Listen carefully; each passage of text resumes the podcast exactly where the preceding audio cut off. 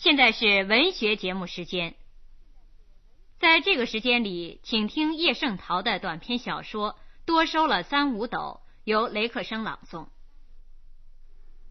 万盛米行的河埠头，横七竖八停泊着乡村里出来的长口船，船里满载的是新米，把船身压得很低。七船咸的菜叶和垃圾。给白腻的泡沫包围着，一样一样的填没了这船和那船之间的空隙。河不上去是仅容两三个人并排走的街道，万盛米行就在街道的那一边。朝晨的太阳光从破了的明瓦天棚斜射下来，光柱子落在柜台外面。晃动着的几顶旧毡帽上，那些戴旧毡帽的，大清早摇船出来，到了埠头，气也不透一口，便来到柜台前面占卜他们的命运。糟米五块，谷三块。米行里的先生有气无力的回答他们：“什么？”旧毡帽朋友几乎不相信自己的耳朵，美满的希望突然一沉，一会儿大家都呆了。在六月里，你们不是卖十三块吗？十五块也卖过，不要说十三块，哪里有跌的这样厉害的？现在是什么时候？你们不知道吗？各处的米像潮水般的涌来，过几天还要跌呢。刚才处理谣传，犹如赛龙船似的一股劲儿，现在在每个人的身体里松懈下来了。今年天照应，雨水调匀，小虫子也不来作梗，一亩田多收这么三五斗，谁都以为。该的透一透气了，哪里知道临到最后的占卜，却得到比往年更坏的科兆。还是不要跳的好，我们摇回去放在家里吧。从简单的心里喷出了这样激愤的话。哼，先生冷笑着：“你们不跳，人家就饿死了吗？” 各处地方多的是洋米洋面，头几批还没吃完呢。外洋大轮船又有几批运来了。洋米洋面，外洋大轮船，那是遥远的事情，仿佛可以不管；而不跳那已经送到河埠头来的米，却只能做一句激愤的话说说罢了。怎么能够不跳呢？田主方面的租是要交的，为了雇帮工、买肥料、吃饱肚皮，借下的债是要还的。我们摇到范木去跳吧，在范木或许有比较好的命运等待着他们。有人这么想，但是先生又来了一个刺，捻着细微的短姿说道。不要说范木，就是摇到城里去也一样。我们同行公益，这两天的价钱是糟米五块，谷三块。到范木去挑没有好处，同伴间也提出了博弈。这里到范木要过两个局子，知道他们捐我们多少钱？就说依他们捐，哪里来的现洋钱呢？先生，能不能抬高一点儿？差不多是哀求的声气。抬高一点儿，说说倒是很容易的一句话。我们这米行是拿本钱来开的，你们要知道。抬高一点儿，就是说替你们白当差。这样的傻事儿，谁肯干？这个价钱实在太低了。我们做梦也没想到，去年的跳价是七块半，今年的米价又卖到十三块，不，你先生说的十五块也卖过。我们想，今年总该比七块半多一点吧？哪里知道只有五块。先生，就是去年的老价钱七块半吧。先生，种田人可怜，你们行行好心，少赚一点吧。另一位先生听得厌烦。把嘴里的香烟屁股扔到街心，睁大了眼睛说：“哼，你们嫌价钱低，不要跳好了。是你们自己来的，并没有请你们来，只管多啰嗦些什么。我们有的是洋钱，不买你们的，有别人的好买。你们看，船埠头又有两只船停在那儿了，三四顶旧毡帽。”从石基下升上来，旧毡帽下面是表现着希望的酱紫的脸。他们随即加入先到的一群，斜伸下来的光柱落在他们破布袄的肩背上。听听看，今年什么价钱？比去年都不如，只有五块钱。伴着一副懊丧到无可奈何的神色。什么？希望犹如肥皂泡，一会儿又崩裂了三四个。希望的肥皂泡虽然崩裂了，载在敞口船里的米可总得跳出，而且命里注定只有卖给这一家万盛米行。米行里有的是洋钱，而破布袄的空口袋里正需要洋钱。在米质好和坏的辩论之中，在斗子浅和满的争持之下，结果船埠头的长口船真个长口朝天了，船身浮起了好些，填没了这船那船之间的空隙的菜叶和垃圾就看不见了。旧毡帽朋友把自己种出来的米送进。万生米行的喉间，换到手的是或多或少的一叠钞票。先生，给现洋钱，袁世凯不行吗？白白的米换不到白白的现洋钱，好像又被他们打了个折扣，怪不舒服。乡下去辫子，夹着一支水笔的手按在算盘珠上。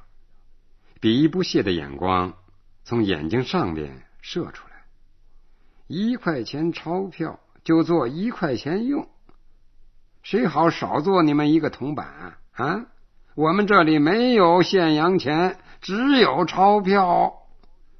那么换中国银行的吧？从花纹上辨认，知道手里的钞票不是中国银行的。呀，声音很严厉。左手的食指强硬的指着：“这是中央银行的，你们不要。可是要想吃官司，不要这钞票就得吃官司。这个道理弄不明白，但是谁也不想弄明白。大家看了看钞票上的头像，又彼此交换了将信将疑的一眼，便把钞票塞进破布袄的空口袋。”或者缠着裤腰的空搭里，一批人咕噜着离开了万盛米行，另一批人又从船埠头上跨上来，同样的在柜台前崩裂了希望的肥皂泡，赶走了入秋以来望着沉重的稻穗所感到的快乐，同样的把万分舍不得的白白的米。送进万盛的熬间，换到了并非白白的现洋钱的钞票。街道上见得热闹起来了。旧毡帽朋友今天上阵来，原来有很多的计划的。洋肥皂用完了，需得买十块八块回去。洋火也要带几匣。洋油想挑着担子到村子里去的小贩卖。十个铜板只有这么一小瓢，太吃亏了。如果几家人家合买一厅分来用，就便宜得多。陈列在橱窗里的花花绿绿的洋布，听说只要八分半一尺。女人早已眼红了好久，今天跳米就嚷着要一同出来。自己几尺，阿大几尺，阿二几尺，都有了预算。这些女人的预算里，还有一面淡圆的洋镜。一方雪白的毛巾，或者一顶接的很好看的绒线的小剪帽。难得今年天照应，一亩地多收了这么三五斗，让一向捏得紧紧的手稍微放松一点，谁说不应该呀？交租、还债、结汇钱，大概能够对付过去吧。对付过去之外，大概还有多余吧。在这样的心境之下，有些人甚至想买一个热水瓶。这东西实在怪，不用生火，热水冲下去，等会儿倒出来照旧是烫的。比起稻柴做成的茶壶壳来，真是一个在天上，一个在地下。他们咕噜着离开万盛米行的时候，犹如走出一个一向于己不利的赌场。这回又输了，输多少呢？他们不知道。总之，袋里的一叠钞票没有半张或者一角是自己的了，还要填补上不知在哪里的多少张钞票给人家。人家才会满意，这要等人家说了才知道。输是输定了，马上开船回去，未必就会好多少。镇上走一转，买点东西回去，也不过在书账上加上一笔。况且有些东西实在等着要用，于是街道上见得热闹起来了。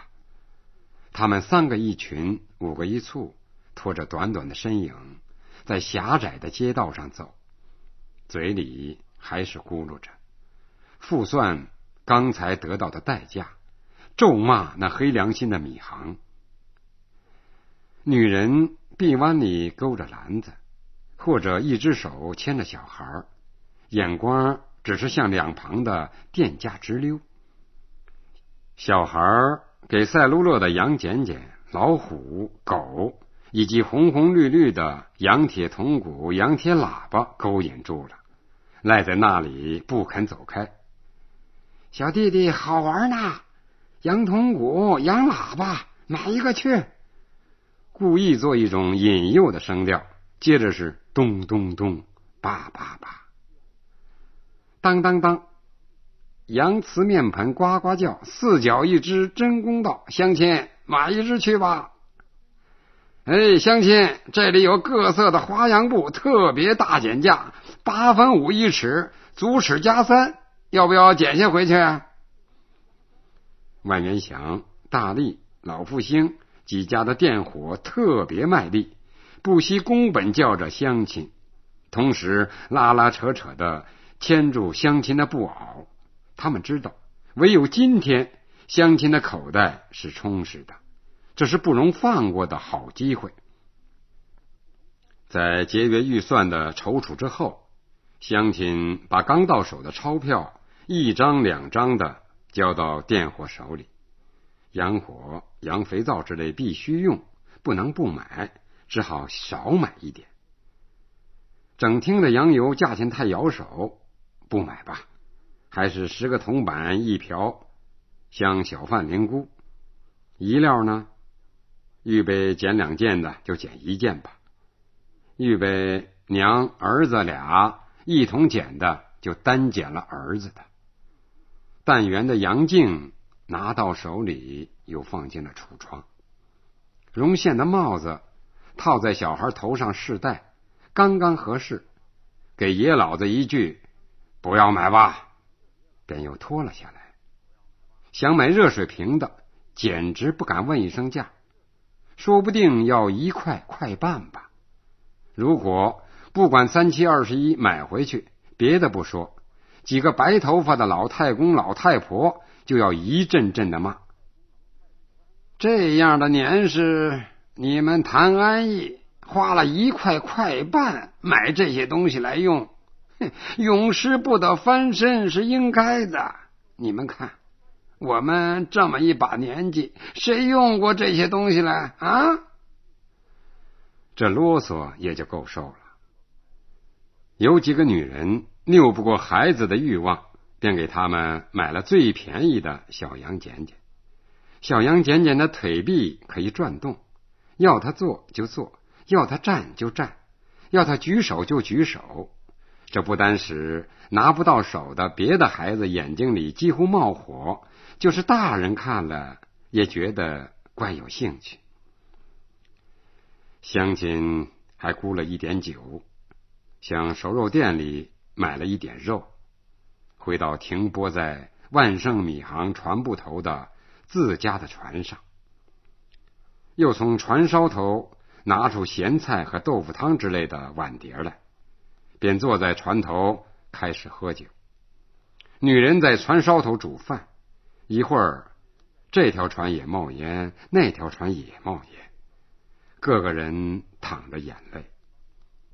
小孩在敞口朝天的空舱里跌跤打滚儿，又捞起浮在河面上的脏东西来玩唯有他们有说不出的快乐。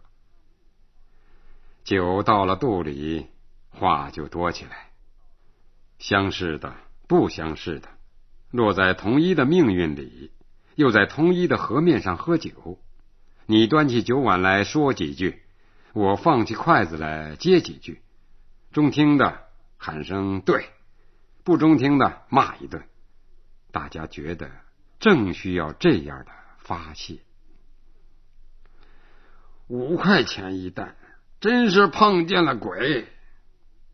去年是水灾，收成不好，亏本。今年算是好年事，收成好，还是亏本儿。今年亏本比去年都厉害，去年还跳七块半呢。有的把自己吃的米跳出去了。哎，种田人吃不到自己种出来的米，为什么要跳出去呢？你这死鬼！我一定要留在家里，给老婆吃，给儿子吃。我不交租，宁可跑去吃官司，让他们关起来。也只好不交租啊！交租立刻借新债，借了四分钱、五分钱的债去交租，贪图些什么？难道贪图明年背得更重的债？田真个种不得喽。退了租，逃荒去吧。我看逃荒的倒是蛮写意的。哎，逃荒去，债也赖了，汇钱也不用结了，好打算。我们一块儿去。谁出来当头脑啊？他们逃荒的有几个头脑？男男女女、老老少少都听头脑的话。哎，我看到上海去做工也不坏。我们村里的小王不是吗？在上海什么厂里做工？听说一个月工钱有十五块，十五块，照今天的价钱就是三担米呀！你翻什么隔年旧历本啊？啊！上海东洋人打仗，好多的厂关了门小王在那儿做叫花子，你还不知道啊？路路断绝，一时大家沉默了。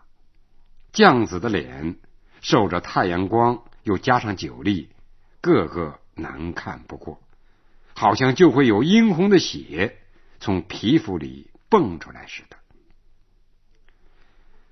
我们年年种田，到底替谁种的？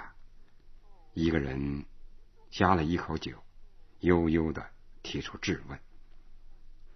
就有另一个人指着万盛的半新不旧的金字招牌说：“近在眼前，就是替他们种的。我们吃辛吃苦，陪众立前借债，哎，种了出来，他们嘴唇皮一动，说五块钱一担，就把我们的油水一股脑吞了去。要是让我们自己定价钱，那就好了。凭良心说，八块钱一担，我也不想多要。你这囚犯在那里做什么梦啊？你不听见吗？他们米行是拿本钱来开的，不肯替我们白当差。那么我们的田也是拿本钱来种的，为什么要替他们白当差？为什么要替田主白当差啊？我刚才在熬间里就这么想，现在让你们占便宜，米放在这儿，往后没得吃，就来吃你们的。故意把声音压得很低，望着红丝的眼睛向岸上斜溜。真个没得吃的时候，什么地方有米，拿点来吃，是不犯王法的。理直气壮的声音。今年春天，枫桥地方不是闹过抢米吗？保卫团开了枪，打死两个人。今天在这里的，说不定也会持枪，谁知道？乱散的谈话当然没有什么一决案。酒喝干了，饭吃过了，大家开船回自己的乡村。河埠头便冷清清的荡漾着暗绿色的脏水。第二天，又有一批长口船来到这里停泊，镇上便表演着同样的故事。这种故事也正在各处市镇上表演着，真是平常而又平常的。古建商农的古语。成为都市间报上的时兴标题。地主感到收租棘手，便开会发通电，大意说：今年收成特丰，粮食过剩，米价低落，农民不堪其苦，应请共筹救济的方案。金融界本来在那里做买卖，便提出了救济的方案：一。由各大银行、钱庄筹集资本，向各地收买粮米，指定适当地点囤积。到来年青黄不接的当儿，陆续售出，使米价保持平衡。二、提倡粮米抵押，使米商不致群享采购，造成无期的囤积。三、由金融界。负责募款、购囤粮米，到出售后结算，以盈亏的比例分别发还。工业界是不声不响，米价低落，工人的米贴之类可以免除，在他们是有利的。社会科学家在各种杂志上发表论文。从统计，从学理，指出粮食过剩之说，简直是笑话。古建商农也未必然。古即使不建，在帝国主义和封建势力双重压迫之下，农也得商。这些都是都市里的事情，在乡亲是一点儿也不知道。他们。有的跳了自己吃的米，卖了可怜的耕牛，或者借了四分钱、五分钱的债交租；有的挺身而出，被关在拘留所里，两脚三脚的忍痛交纳自己的饭钱；有的沉溺在赌博里，希望骨牌骰子有灵，一场赢他十块八块；有的。求人去说好话，向田主退租，准备做一个干干净净的穷光蛋。有的溜之大吉，悄悄的爬上开往上海的四等车。刚才播送的是短篇小说《多收了三五斗》，各位听众，这次的文学节目播送完了。